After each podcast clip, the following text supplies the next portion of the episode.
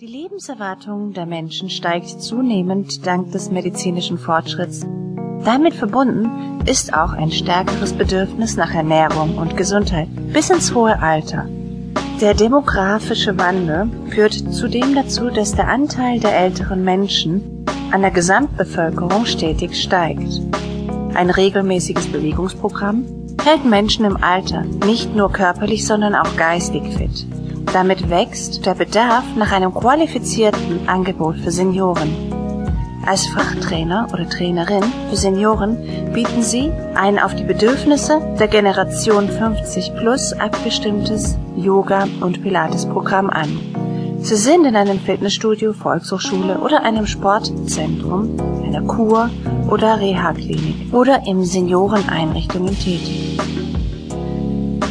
Die Senioren-Yoga- und Pilates-Trainer-Ausbildung ist eine interessante Zusatzausbildung für Fitnesstrainer und Personal Trainer, die neben dem herkömmlichen Training auch ein spezielles Yoga- und Pilates-Training für Senioren anbieten und damit ihre berufliche Perspektive erweitern können.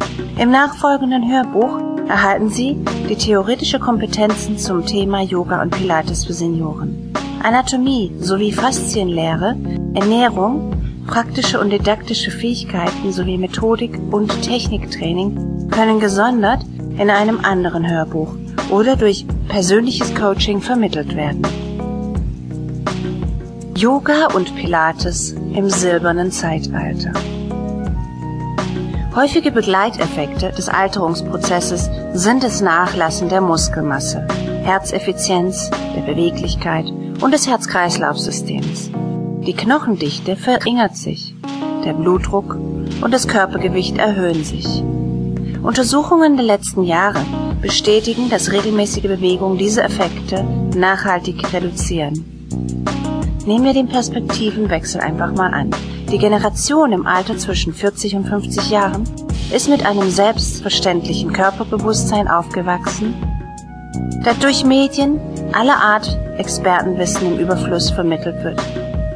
Fitnessketten sprießen nur so aus dem Boden, weil die Nachfrage in den letzten Jahrzehnten stetig gewachsen ist. Dadurch sind es viele Senioren heute gewohnt, auf den Körper zu hören. Wenn wir nun diese Generation in drei Gruppen unterteilen, ist die erste Gruppe diejenige, welche mit großem Erfolg ihren Körper jahrelang gefördert hat und in bester Gesundheit hält. Die zweite Gruppe bemüht sich, Sie haben immer wieder den Kampf gegen den inneren Schweinehund verloren und klagen über Schmerzen, Verletzungen und ähnliches. In der dritten Gruppe